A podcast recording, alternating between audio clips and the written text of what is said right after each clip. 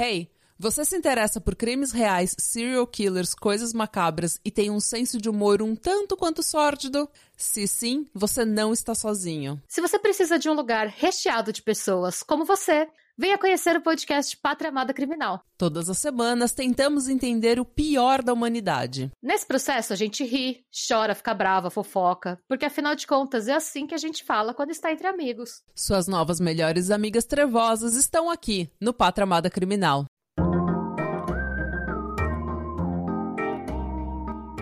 Olá, pessoal! Esse é o Drink com Crime, um canal que contamos casos de crimes reais, sempre acompanhado de bons drinks. E eu sou a Carla Moraes. E eu sou a Juliana de Viziers. E hoje eu sei que um caso da Ju, que ela tá muito empolgada, que ela fez uma pesquisa super extensa. E eu tô curiosa para ouvir e eu aposto que os ouvintes também vão adorar. Conta mais pra gente essa história, Juliana. Sim, hoje eu vou contar uma história para vocês que me pegou porque eu achei muito bizarra. E aí eu falei, eu tenho que trazer aqui pro drinkzinho.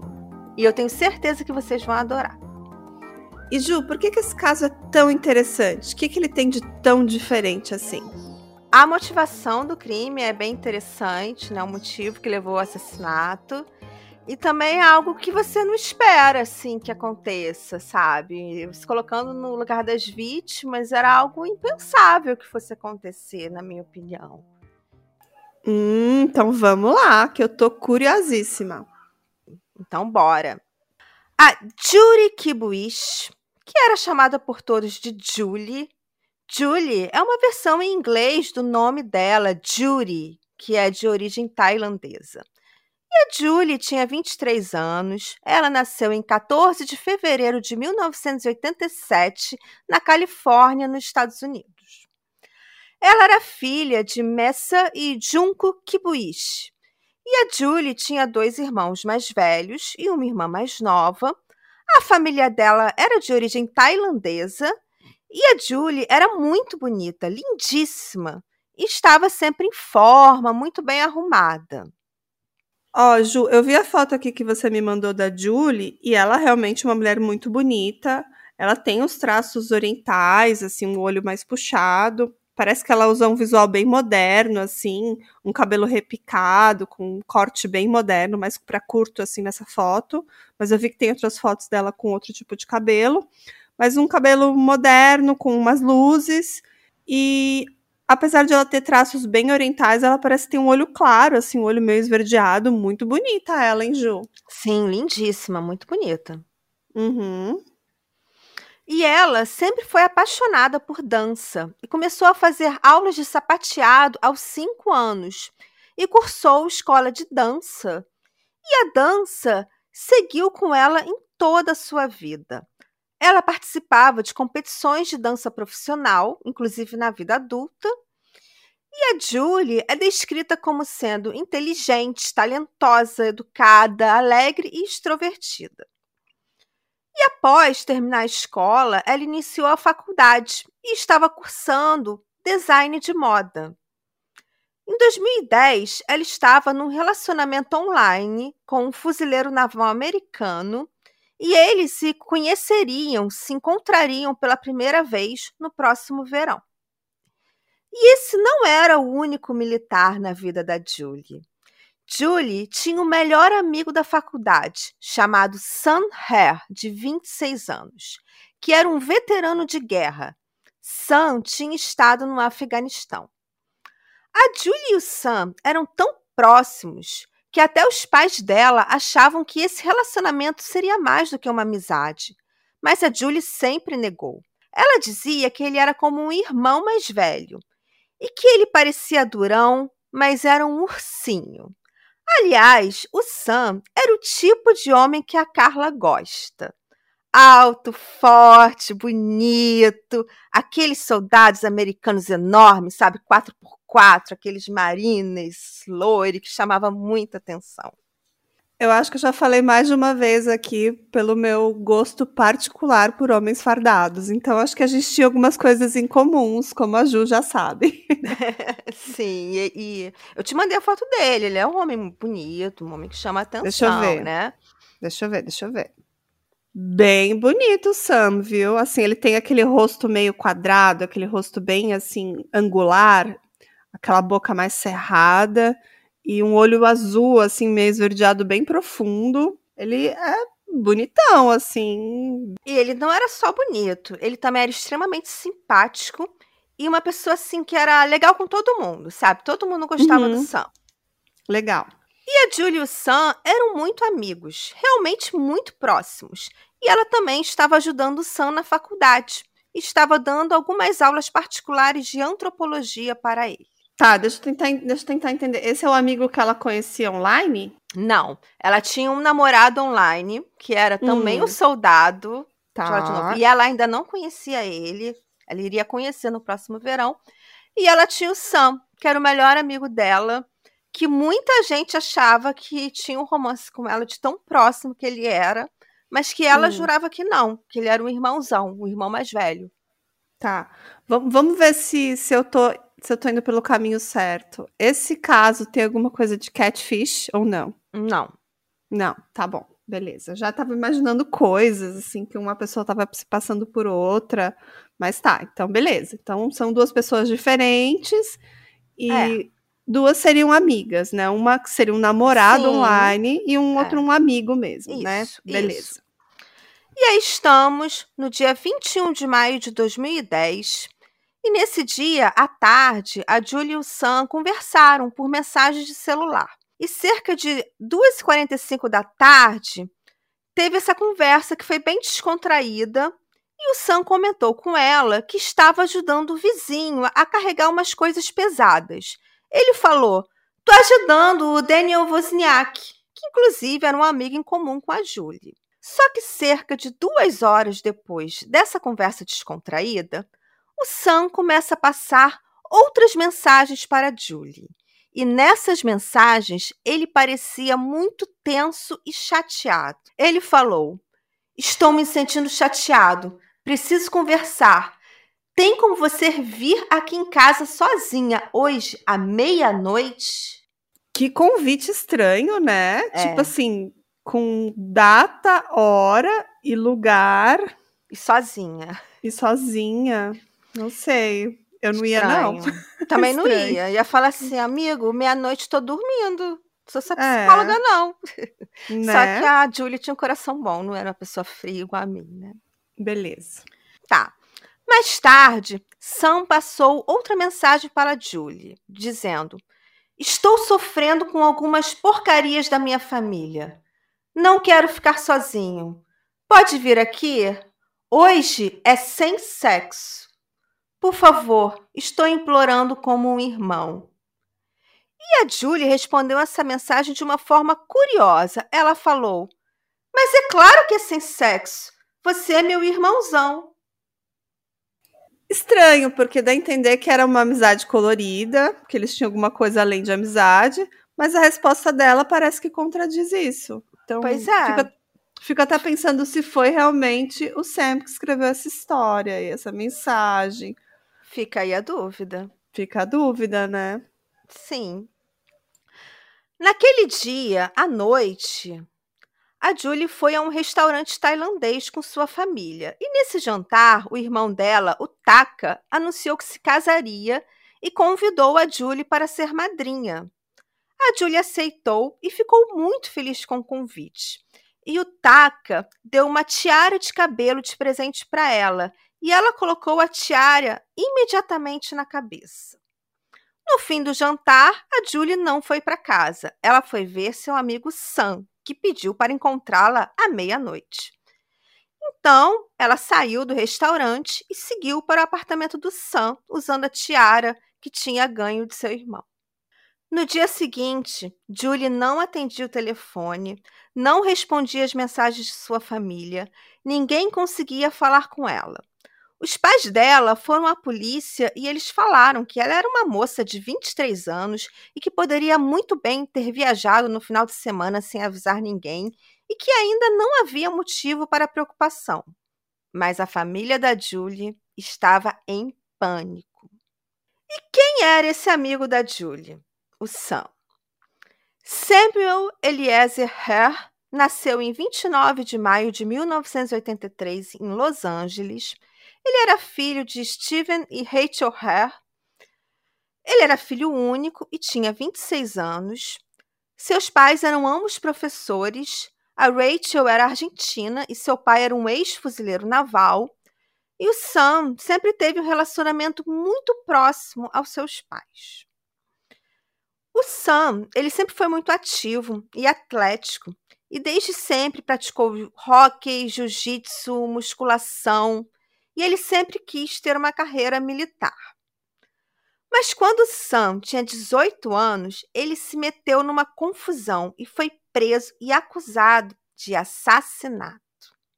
Sim, eu tô olhando a, cara, a Carla da cara assim, espantada. Oi? Né? tipo assim, não esperava isso de você, Sam. Pois é, você parece ser tão legal. Decepcionada mas, estou. É, mas não vai precisar ficar decepcionada com ele, porque o que aconteceu foi o que o Sam e o seu amigo Byron Benito foram parque de estacionamento de trailers quando Sam tinha 18 anos. Só que o Byron foi atacado e morto por um grupo de membros de gangues. E Sam foi acusado de ser membro dessa gangue e ter participado do assassinato de Byron. Sam ficou meses preso e foi julgado por assassinato.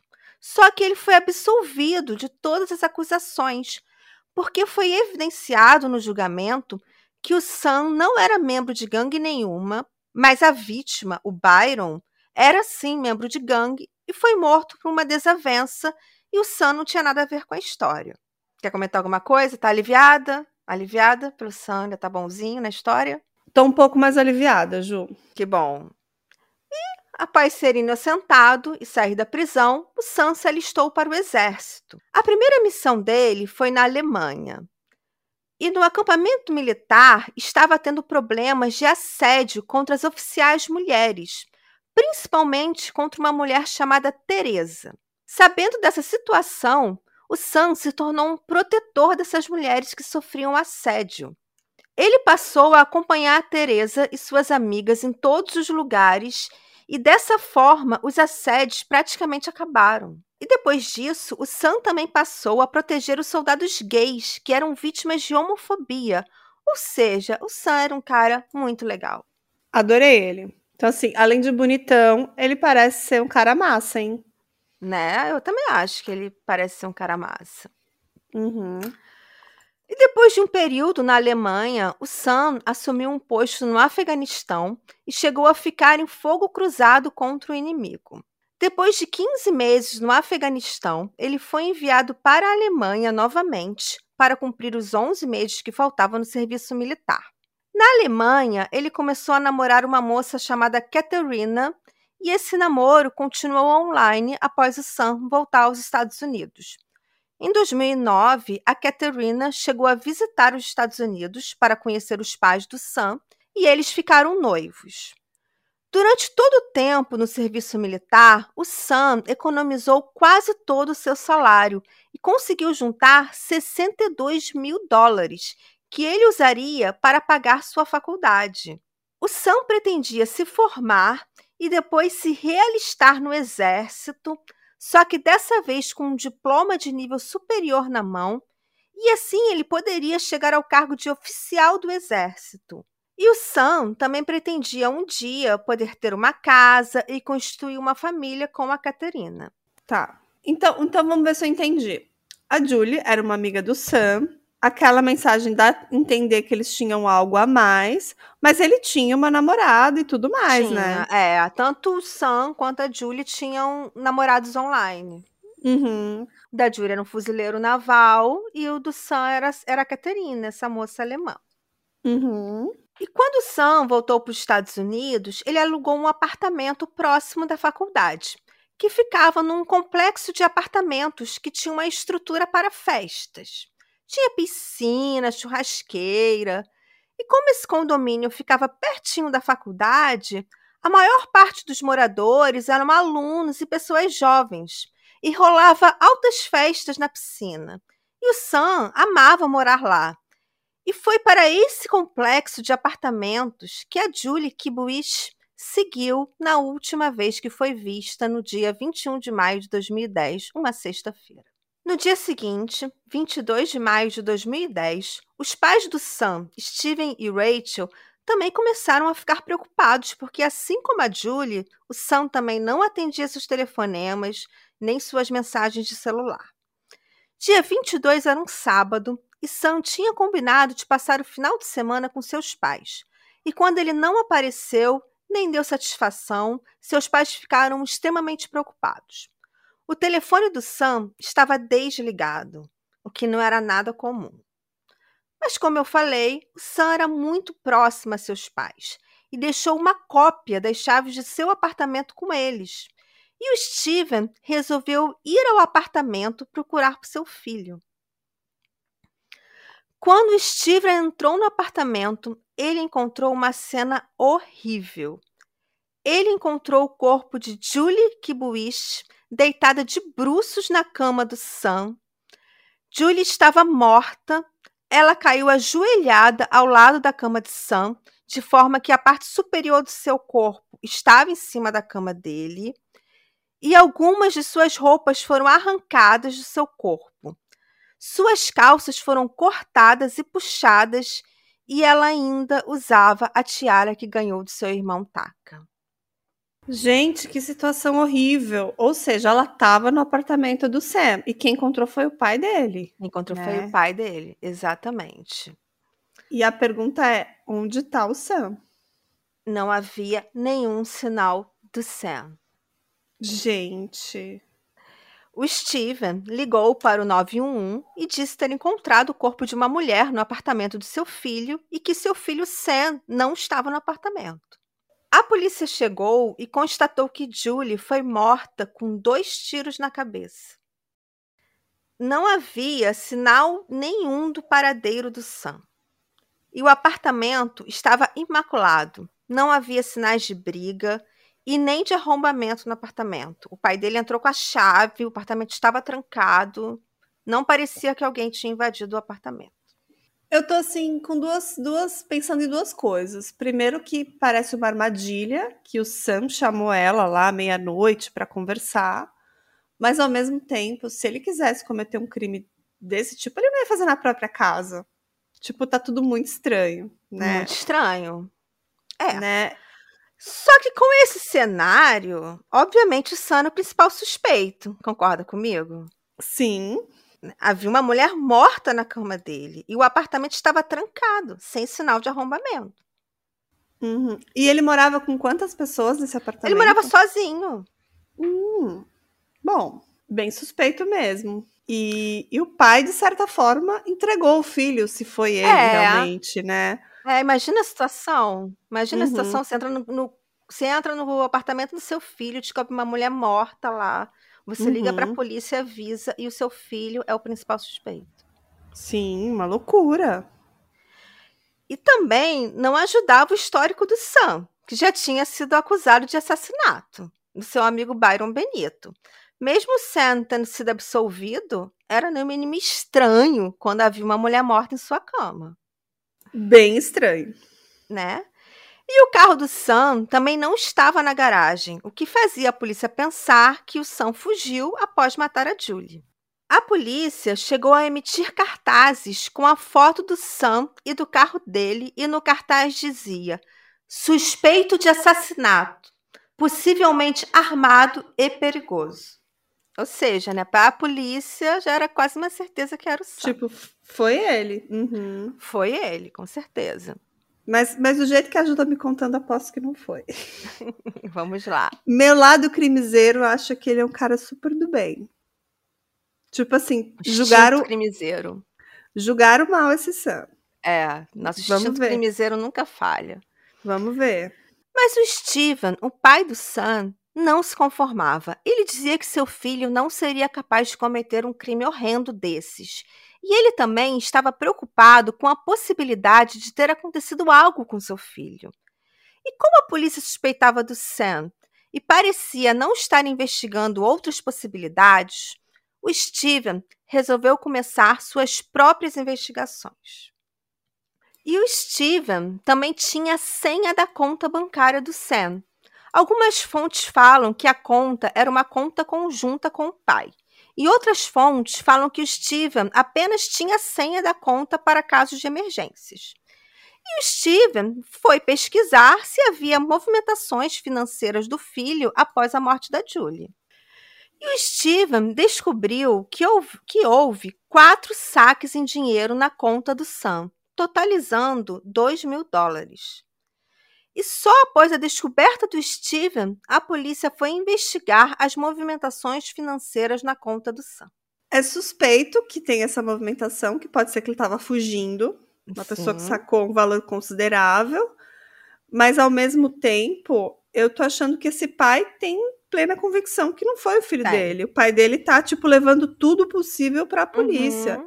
Então dá a entender que, que realmente ele tá desaparecido também, né? Sim. Acho que até esse momento, é claro que ele era o suspeito número um, mas o pai tá sendo super cooperativo. E... Sim. A polícia solicitou ao banco as imagens das câmeras de segurança dos caixas eletrônicos em que foram efetuados os saques. E aí veio uma surpresa. Não era Sam que estava sacando dinheiro. As imagens mostravam um jovem, possivelmente um adolescente, que estava usando um boné e segurando um skate. E a polícia não fazia ideia de quem seria o rapaz. E no cartão de crédito do Sam também havia um pedido de delivery de pizza para um endereço em Long Beach, na Califórnia. E a polícia resolveu invadir o endereço, achando que poderia encontrar o Sam se escondendo lá. Só que não havia nem sinal do Sam nesse apartamento. Eles encontraram lá um adolescente de 16 anos no local, chamado Wesley Filick, e mais alguns amigos dele no local. E Wesley era um jovem que aparecia nas imagens das câmeras de segurança sacando dinheiro na conta do Sam. Eita, quem é esse cara, hein? Tô curiosa. Só que o Wesley não fazia a mínima ideia de quem era Julie Kibuish e de que ela havia sido assassinada. E ele também não conhecia o Sam. O Wesley só estava fazendo um serviço para um amigo mais velho, alguém que ele conhecia e confiava há mais de sete anos. E ele contou uma história muito estranha para a polícia. Ele disse que esse cara mais velho, chamado Daniel Wozniak, que era conhecido no teatro local, o Teatro Liberdade, era um ator famoso do teatro local. E o Daniel deu a ele o cartão de crédito e pediu para ele fazer retiradas em dinheiro. O Daniel falou que ele era um fiador do Sam. Ele, inclusive, mostrou documentos que o Wesley interpretou como uma confirmação que o Daniel era de fato fiador do Sam. E assim, orientado pelo Daniel, Wesley sacou o dinheiro na conta do Sam e entregou o dinheiro ao Daniel Wozniak, um ator do teatro local. Aparentemente eram duas pessoas que não tinham nenhuma relação com, com a, a Julie e nem com o Sam, é isso? Mais ou menos, porque você lembra quando o Sam passou uma mensagem para Julie falando que ia ajudar o vizinho Daniel Wozniak? Hum, sim, sim, sim. O Daniel Wozniak também era vizinho e amigo pessoal do Sam. Hum. Conte-me mais, conte-me mais. E isso fez as investigações se voltarem totalmente para o Daniel Wozniak. A polícia foi ao apartamento do Daniel e descobriu pela Rachel, noiva do Daniel, que o Daniel estava em sua despedida de solteiro num restaurante de sushi. A polícia foi ao restaurante, esperou o Daniel pagar a conta e o encaminharam até a delegacia. Só que o Daniel reclamou. Já hum. que ele seria preso, por que não prenderam antes dele pagar a conta? Ah, né? Preocupações, né? Prioridades. Prioridades. Gente, que, que loucura isso. Na delegacia, o Daniel contou uma história maluca. Ele falou que ele e o Sam estavam armando uma fraude no cartão de crédito e por isso eles fizeram saques e o Sam deveria notificar o roubo do cartão de crédito dele e hum. pediria o dinheiro de volta. Então eles ganhariam duas vezes: ganhariam saques e depois ganhariam o estorno do banco. Hum. Mas ele também disse à polícia que na manhã do dia 22, às 8 da manhã, o Sam veio falar com ele que tinha feito uma besteira, uma coisa ruim. Sam disse que estava com alguns problemas na família e tinha bebido e usado drogas para aliviar a pressão. E então mandou uma mensagem para Julie dizendo que estava se sentindo mal, que não queria ficar sozinho, que precisava da companhia dela. Quando Julie chegou, Sam tentou fazer sexo com ela e, como ela negou, ele teria atirado duas vezes contra ela. Sam teria ameaçado que mataria Daniel e sua noiva Rachel se ele contasse para a polícia, e por isso ele ajudou Sam. E o Daniel disse que não sabia onde estava o Sam.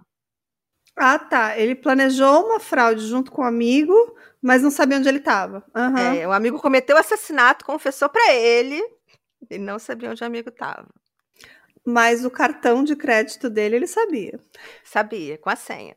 Com a senha. Uhum. Quando a polícia finalmente pediu uma amostra do DNA do Daniel para descartá-lo como suspeito, aí ele finalmente disse que esteve no apartamento do Sam no dia do assassinato. E ele acrescentou, abre aspas, eu subi e sim, eu vi o maldito corpo. Conte-me mais, conte-me mais. E o policial respondeu, o quê? E começou a pressionar o D, né? Uhum. Conte-nos o que aconteceu. Como seu DNA foi parar no corpo dela? Nesse momento, o policial está blefando, porque eles ainda não tinham a confirmação de que o DNA do Daniel estava no corpo. Mas o Daniel parece ter caído, porque ele respondeu: Porque eu estava em pé sobre o corpo. E o policial perguntou de novo: Como seu DNA foi parar nela? E ele respondia: Ah, não sei, não sei. Mas ele não negava que o DNA dele estava nela. No final do interrogatório, os policiais avisaram o Daniel que ele estava sendo preso por suspeita de ser cúmplice de assassinato. E o Daniel respondeu que falaria qualquer coisa desde que estivesse solto semana que vem, na data de seu casamento, que ocorreria em 28 de maio. Gente, peraí, é muita informação para minha cabeça. Então vamos lá. O Dan era vizinho do Sam. E claro que ele conhecia o vizinho e provavelmente talvez conhecia a Julie. Sim, falaremos disso. E, e entre ele ter acesso ao cartão de crédito do Sam, que é um cara que está desaparecido, e o DNA dele numa cena de crime, são coisas muito distantes, né? É, muito distante. E afirmações do tipo, eu tava em pé em cima dela, é uma coisa muito bizarra. Então, assim. Muito bizarra.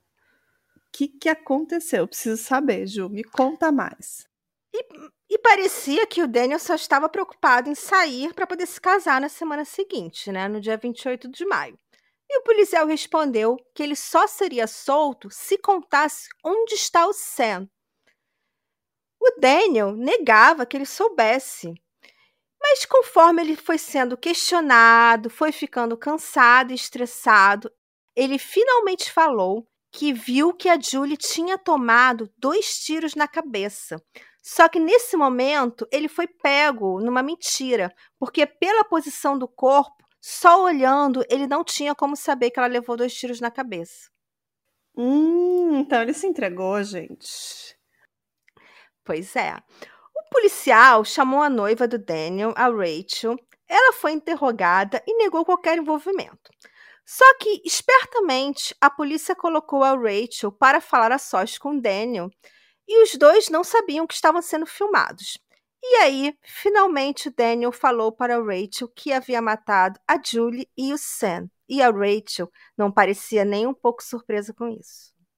E agora eu vou contar para vocês como tudo aconteceu. Daniel Patrick Wozniak nasceu em 23 de março de 1984. Ele era filho de Daryl e Marianne Wozniak e tinha dois irmãos, Timothy e Michael.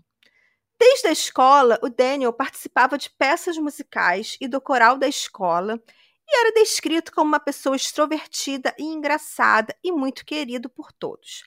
Ele sempre gostava de ser o centro das atenções e seus pais apoiaram sua carreira de ator. Daniel atuou numa grande variedade de peças de teatro e ele também trabalhava como diretor das peças. Daniel sempre se esforçava para impressionar as pessoas e gostava de pagar a conta, mesmo quando não era tão próximo da pessoa, e por isso ele ficava constantemente sem dinheiro. Em 2005, o Daniel conheceu a Rachel quando ambos atuaram junto em uma peça.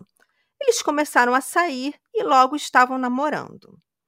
O Daniel era completamente apaixonado pela Rachel e eles passaram a atuar sempre juntos nas peças do Teatro Liberdade. Na maioria das peças, o Daniel e a Rachel faziam um par romântico e eram os protagonistas das peças. E eles formavam uma espécie de casal 20 do teatro e eram bem influentes no local. Segundo as pessoas que trabalharam e conviveram com eles, a Rachel tinha a personalidade dominante da relação. Era ela quem mandava. A Rachel May Buffett nasceu em 20 de julho de 1987 na Califórnia. Ela tem mais três irmãos e foi criada numa família muito religiosa. E ela fez aulas de teatro desde cedo.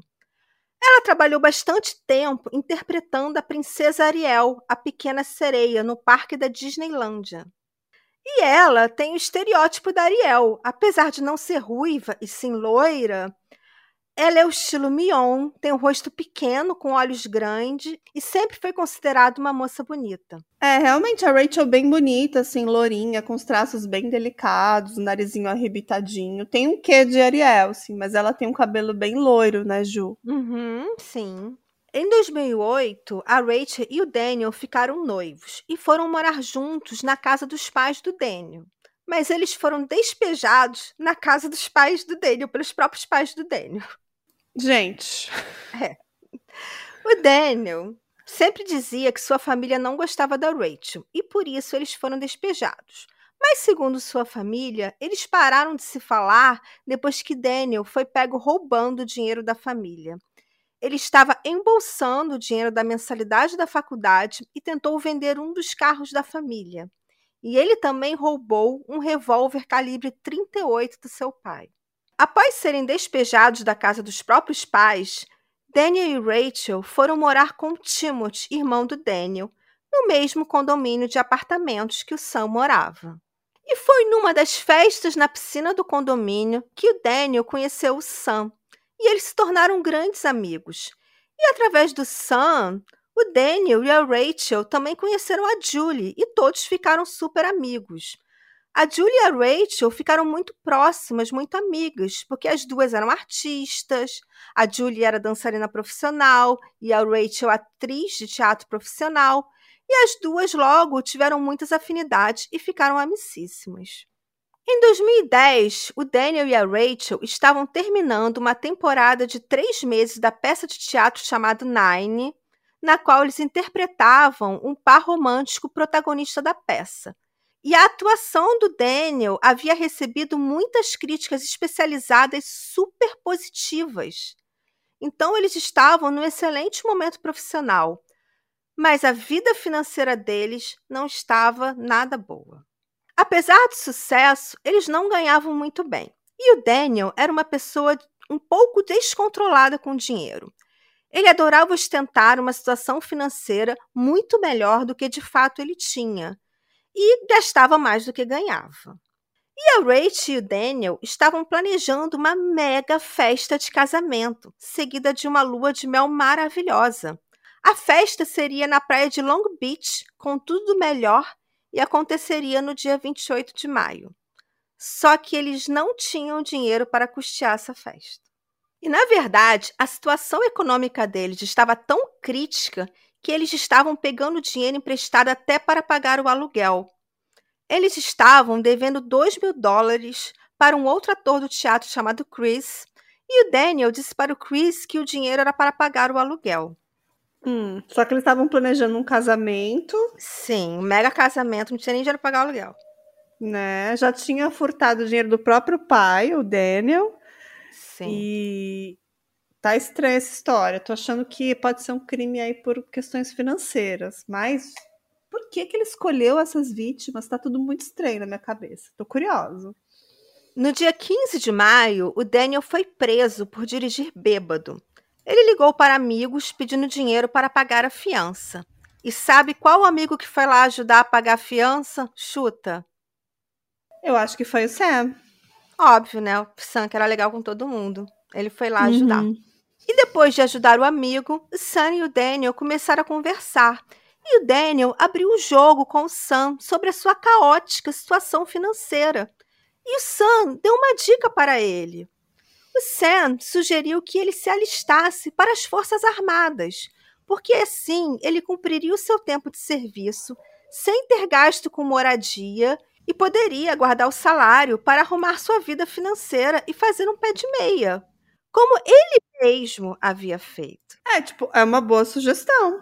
É, Tipo, é um bom conselho. é um ótimo conselho. Só que o Sam contou para o Daniel a sua própria experiência, que ele tinha conseguido juntar 62 mil dólares do seu salário no exército. E essa revelação foi o grande erro do Sam, o erro que custaria sua vida. Então me conta mais. Quer dizer que Sim. o Daniel matou o amigo, que era super legal, que emprestava dinheiro pra ele, que deu ótimos conselhos Uhum. pra pegar todas as economias dele. Que não era nem muita coisa, né? 62 mil dólares não é tanto dinheiro assim. Não. Mas, gente, onde a Julie entra nessa história? Vamos lá. No dia 21 de maio de 2010, logo, logo pela manhã, o Chris foi no apartamento do Daniel cobrar os 2 mil dólares que o Daniel devia para ele. E o Uhum. Daniel falou que ia arrumar o dinheiro ainda naquele dia. E saiu com seu vizinho Sam Hare no carro do Sam. O Chris viu os dois saírem juntos. Hum. O Daniel pediu ajuda ao Sam para carregar algumas coisas pesadas no teatro. E o Sam não estranhou o pedido, já que ele era aquele amigo grandão que todo mundo chama quando quer carregar algo pesado, sabe? Uhum. E os dois saíram no carro do Sam. Quando chegaram no teatro, Daniel levou Sam para o sótão e quando Sam se abaixou para pegar uma caixa, ele atirou no Sam. Sam caiu e falou olhando para o Daniel: Eu preciso de ajuda, acho que levei um choque. E o Daniel simplesmente recarregou a pistola e atirou novamente do Sam, que morreu ali mesmo no sótão do teatro. O Sam foi morto no teatro, provavelmente antes da Julie. Sim. Ele deixou o corpo do Sam no sótão do teatro, sacou um dinheiro com cartão de Sam. Esse primeiro saco foi ele mesmo que fez. Em seguida, ele voltou para o apartamento para dar o dinheiro para o Chris, que estava esperando por ele lá. Hum. Segundo o Chris, o Daniel voltou tremendo, muito nervoso, Uhum. e tinha uma pilha de dinheiro com ele. Ele entregou 400 dólares para o Chris e prometeu pagar o restante naquela semana. O Chris ficou com pena deles e imaginou que eles não tinham dinheiro nem para comprar a janta. E por Uhum. isso, ele deixou cair de propósito uma nota de 20 dólares para que eles encontrassem e comprassem comida. Pessoa boa, né? Boa, né? Você tá devendo dinheiro, mas você não deixa um dinheiro. lá. A pessoa te paga e aí você deixa um dinheiro Uhum. para a pessoa comprar comida, né? Uhum. Só que algumas horas depois, a Rachel ligou para o Chris e disse que ele tinha esquecido a nota e deveria voltar imediatamente pegar os 20 dólares de volta. E o Chris conta que a voz dela estava super estranha e assustadora. E ele Hum. disse que não iria. E depois de saber toda a história, o Chris disse ter certeza que se ele tivesse voltado, ele seria a segunda vítima no lugar da Julie Kibuish. Gente, então quer dizer que a Rachel também tá envolvida nessas mortes. Porque ela, de certa É. forma, estava tentando atrair, é, no caso, essa outra possível vítima, né? Nessa ligação. Sim. Que loucura. E por falar na Julie, após matar o Sam, o Daniel pegou o celular do Sam e, se passando por ele, começou a pedir para a Julie ir para o apartamento do Sam. Afinal, ele precisava de um álibi para o sumiço do Sam. Uhum. E ele pediu para Julie ir à meia-noite por um motivo. Ele e a Rachel tinham uma apresentação no Teatro Liberdade daquela noite. E eles se apresentaram no musical, no qual eles interpretaram, cantaram e dançaram de forma empolgada, enquanto o corpo de Sam estava literalmente sobre a cabeça de todos no teatro. O corpo de Sam estava escondido no sótão do teatro. E vamos deixar aqui alguns trechos do áudio dessa apresentação do teatro, da última peça do Daniel. Vocês vão ouvir a voz do Daniel e da Rachel se apresentando após Daniel matar o Sam e esconder seu corpo no teatro. First, nothing. then, music.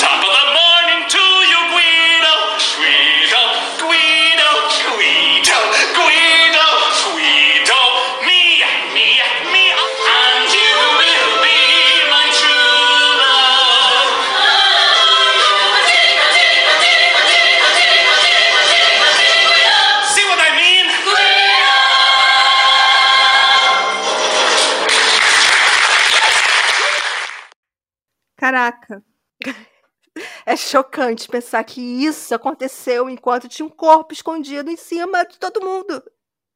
Não, e pensar que o Daniel sabia e a noiva também, a Rachel, né? Provavelmente. Ela também. Ela É, também existe, provavelmente. existe a dúvida no caso, a gente vai falar mais adiante, mas eu acho que provavelmente ela sabia. Uhum. Após terminar a apresentação da peça de teatro, a Rachel e o Daniel voltaram para o apartamento e o Daniel ficou na entrada do prédio esperando a Julie chegar. Quando ela finalmente chegou, ele falou com ela que sabia que o Sam não estava bem, que estava enfrentando problemas e o Sam estaria no apartamento dele. E o Daniel estaria com as chaves do apartamento do Sam. Hum. Então o Daniel abriu a porta do apartamento do Sam para a Julie e entrou junto com ela. O Daniel foi para o quarto do Sam e chamou a Julie para ver uma coisa. Quando ele entrou no quarto, ele atirou duas vezes na cabeça da moça, que infelizmente morreu na hora. Daniel tirou a calça da moça e até mesmo rasgou um pedaço da calça para sugerir que houve uma agressão sexual contra a Julie. Então ele tava tentando incriminar o Sam. Sim, Uhum. porque aí ele conseguiria justificar porque o Sam estava sumido. Então quer dizer que ele só matou a Julie pra tentar achar um álibi, tentar encobrir o crime da morte do Sam. Sim, E- exatamente. E, não, não tinha nenhuma outra, nenhuma outra razão. Nenhuma outra motivação. Muito pelo contrário, ela, ela era amiga dele e da noiva dele. Gente, que loucura. Sério. Loucura total, né? E volta aqui, e calma que ainda tem mais loucura. Hum. Depois disso, ele voltou para seu apartamento, colocou a arma do crime numa mala e pediu para seu irmão Timothy sumir com a mala sem abri-la antes. No dia seguinte, o Daniel foi até a casa de um dos irmãos da Rachel e pegou emprestado uma serra e um machado. E usou as Ai. ferramentas para desmembrar o corpo do Sam. Ele cortou a cabeça do Sam, as duas mãos e o antebraço esquerdo e jogou tudo numa área ermo, onde ele também escondeu o carro do Sam. Não, e eu fico pensando quão convincente esse Daniel é, porque ele conseguiu ter a noiva auxiliando ele, o irmão, Sim. tudo pra encobrir o crime dele. Tipo assim, Uhum. várias pessoas envolvidas, várias pessoas ajudando nesse, nesse crime. Que loucura! Ele pretendia continuar desmembrando o corpo do Sam nos próximos dias até se livrar completamente do corpo. Mas no dia 26 de maio, quatro dias depois dos assassinatos, o Daniel foi preso. No dia seguinte, em 27 de maio, Daniel confessou que usou a arma de seu pai para dar dois tiros em Sam e depois deu dois tiros em Julie. No momento da confissão, ele começou a rir compulsivamente e disse que a motivação era porque ele era louco e porque precisava do dinheiro. Daniel contou que seu objetivo era roubar os 62 mil dólares de Sam para custear sua festa de casamento e sua lua de mel. Gente, quer dizer que ele, ele já estava cheio de dívida, ele estava devendo dinheiro para todo mundo. E ele ainda ia, queria realizar um casamento dos sonhos com o dinheiro Sim, dos outros, realizando um crime. outros. Era esse o plano. Gente. Ai, gente. Essa, essa motivação realmente me surpreendeu. Pois é. E, no entanto, até ser preso, ele só tinha conseguido sacar 2 mil dólares da conta do Sam.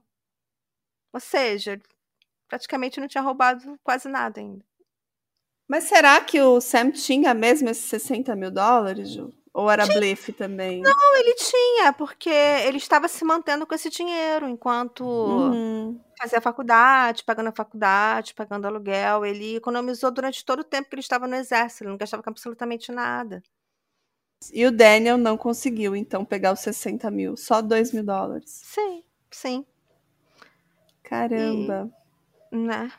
E ele confessou também que matou a Julie apenas para ter um álibi que explicasse o desaparecimento do Sam. E o Daniel sempre negou o envolvimento de sua noiva Rachel nos assassinatos. Mas a polícia tinha sérias dúvidas da inocência da moça. Os investigadores encontraram pesquisas no computador do Daniel que ocorreram a partir do dia 17 de maio. E tinha buscas do tipo: como ter certeza que um corpo não será encontrado? Maneiras rápidas de matar uma pessoa? No mesmo dia de sua confissão, dia 27 de maio, que era também um dia antes que ocorreria o casamento do Daniel e Rachel, o Daniel tentou cometer suicídio na prisão. Ele foi levado para o hospital com ferimentos auto-infligidos na cabeça depois de bater a própria cabeça loucamente contra a parede, e ele ficou dois dias em coma. Caramba. A polícia encontrou o corpo nu e sem cabeça de Sam no sótão do teatro e começaram também a procurar as partes do corpo de Sam que o Daniel havia descartado. E no dia 29 de maio, dia em que o Sam completaria 27 anos, a sua cabeça foi finalmente encontrada. A polícia recuperou também as outras partes do corpo, a mochila com a arma do crime e as roupas ensanguentadas do Sam contendo DNA do Daniel. Rachel foi investigada para saber se ela tinha conhecimento do plano e chegou a ser presa pelo crime. Em 20 de novembro de 2012, Rachel foi presa e acusada de assassinato e foi libertada 20 dias depois sob fiança. Ela deu várias entrevistas, inclusive para o Dr. Phil, que é bem famoso nos Estados Unidos, dizendo que era Uhum. totalmente inocente. O julgamento do Daniel começou em dezembro de 2015.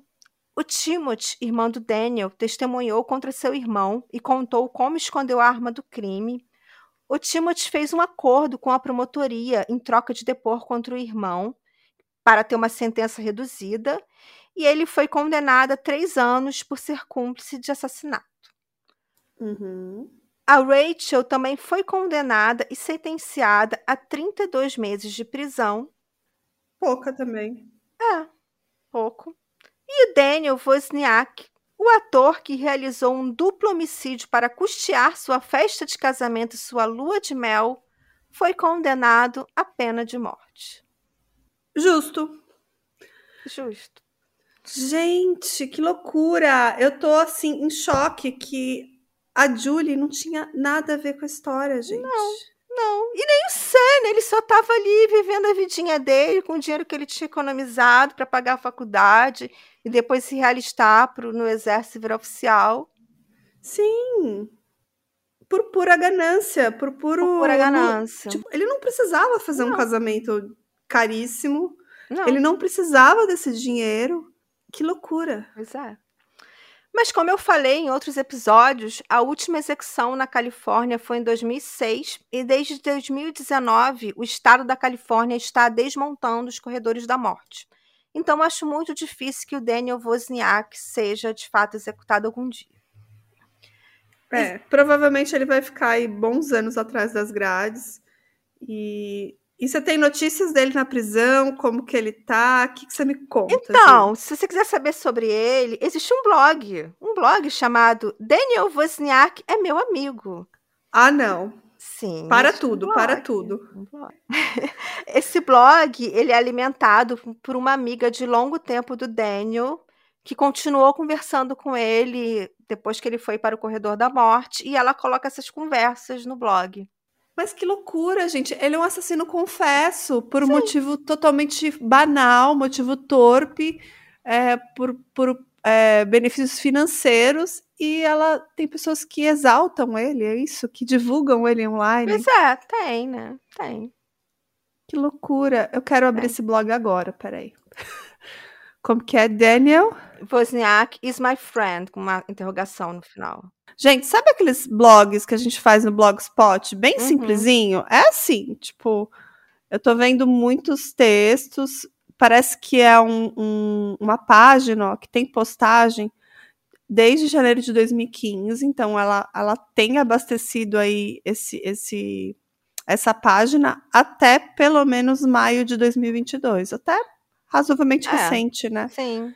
Então, essa última postagem dela, a- ela fala sobre o aniversário do crime. Aconteceu em maio, é isso? Foi maio, 21 de maio.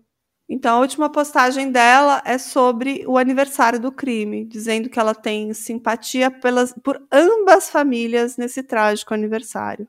Uhum. É polêmico, assim, tem essas trocas de mensagens, informações sobre ele. ah, hum, ela fala até como que é o dia a dia dele lá na prisão, mostra como que é a disposição dos espaços compartilhados. Tem até uma fala das atividades que eles podem fazer lá, tipo jogar basquete, jogar bola. E é um, um blog assim bem simples, mas que polêmico, né, Ju? Bem polêmico. É, é, eu acho que atende a uma curiosidade mórbida de muita, muito crimiseiro aí que, que quer saber um pouco como é o corredor da morte, né? É, é que assim, não vou julgar ela não, porque eu acho que eu faria a mesma coisa. Pois Se eu tivesse um amigo assim, né, que cometeu um crime polêmico, a gente tem curiosidade, né? Assim como Sim. acho que quem ouve o drinkzinho tem essa curiosidade. É uma curiosidade mórbida? É. É, Mas é uma curiosidade e, e a gente não consegue lutar contra os nossos interesses, a nossa curiosidade. sim. E eu acho que essa amiga colocou isso no papel e no mundo, né? A gente É. pode ler. Depois eu vou dar uma lida, vou bisbilhotar mais esse blog aí. É, não vamos julgar, né? Mas se vocês quiserem julgar também, coloquem lá nos comentários se vocês acharem horrível ou não. É. Assim, não vi nada demais também. Ela não parece que tá exaltando o amigo, não tá Uhum. colocando ele num pedestal, colocando ele como um herói, não. Pelo contrário. Pelo que eu li rapidamente, assim, dá a impressão que ela tá. Simplesmente ela fala, por exemplo, sobre a pena de morte na Califórnia. Ela fala um pouco da rotina num, num sistema prisional nos Estados Unidos, como que é. É, Tem até falando sobre a possibilidade da volta da pena de morte no- na Califórnia, ou do, do- do- do- simplesmente do cancelamento. Então tem uns textos até legais. Então, assim, eu diria que o resultado final desse blog é bem positivo, tem discussões interessantes. Sim. O, o Teatro Liberdade fechou as portas em 2012, já que depois do crime a fama do lugar ficou péssima e vários Né? pais É, e vários pais tiraram seus filhos das aulas de teatro que havia no lugar. A Julie foi cremada usando a tiara que seu irmão Taka deu a ela, e o Sam foi enterrado com todas as honras militares. E esse foi o caso de hoje. Triste, né? Sim. Triste pensar que, tipo, dois amigos que aparentemente não tinham interesses nenhum, assim, parece que era Uhum. uma amizade bem, bem bacana entre os dois. Parece que o Sam era um cara muito Muito legal. legal. A Julie também estava ali parceira, tanto que parece que ela foi achando que ia ajudar um amigo que estava precisando dela. E na verdade ela estava indo para uma armadilha, né, Ju? Sim, ela estava indo para o matadouro, infelizmente. Sim. Adorei o caso de hoje. Eu fiquei realmente chocada de saber que, que ele tramou isso por um objetivo tão banal, né? Por um- Uhum. E ele nem conseguiu esse dinheiro. E eu acho que ele nem ia conseguir tão fácil, né? Ia ser muito fácil chegar no nome dele, gente. Sim, também acho que sim. Porque De onde ele tirou essa ideia que ele ia conseguir pegar o dinheiro do, do Sam, fazer uma festa de casamento e ninguém ia notar? É, exatamente, porque é tão fácil rastrear movimentações financeiras. Se uma pessoa desaparece, obviamente vai ser rastreado de movimentações financeiras. Uhum. E, gente, tem DNA, né? Pelo amor de Deus, gente. Isso é um crime recente, tem toda a tecnologia É. e ciência aí que pode Sim. colocar. E tinha tudo contra o Daniel e ele Tinha. mereceu essa pena de morte, viu, Ju? Ele usou a arma do crime, a arma que ele roubou do pai. Pistola 38. Absurdo. Absurdo. Total. É, eu fiquei assim chocada com esse caso. E só para finalizar, vou falar minhas fontes, né, que foram vídeos do canal Millie Raya e matérias da ABC, CBS News, Fox News, New York Times e da Wikipedia. Arrasou, Ju, como sempre. Como sempre, os melhores roteiros. Ah, Maravilhosa. Então a gente se vê na próxima terça-feira, que aí tem episódio novo. E, e eu acho que na próxima terça-feira a gente também tem uma novidade, que vai estar lá nos nossos stories. Que só quem é apoiador que tá no nosso grupo de WhatsApp vai saber de primeira mão o que, que é. E quem é apoiador, além de saber tudo em primeira mão, também tem episódio exclusivo, né, Ju? Sim, que também envolve um ator assassino. Então, interessante. Esse mês aí a gente tá um mês temático. Um mês temático. Estamos na arte e crime. Arte crime. Então, mas esse é só pra quem apoiar. E tem apoio, gente, a partir de três reais. Então, assim, não tem desculpa pra não apoiar o drinkzinho. Tem que correr lá na Aurelo, apoiar a gente. Aí vai participar do nosso grupinho, vai ter acesso aos episódios exclusivos. Então, tem que apoiar o drinkzinho, ajudar o criador de conteúdo e fazer o nosso podcast crescer. Fechou? Fechou? É, então a gente se vê na próxima terça-feira com um episódio bem bacana para todos vocês. Um grande beijo, fiquem bem, até a próxima, tchau! Tchau!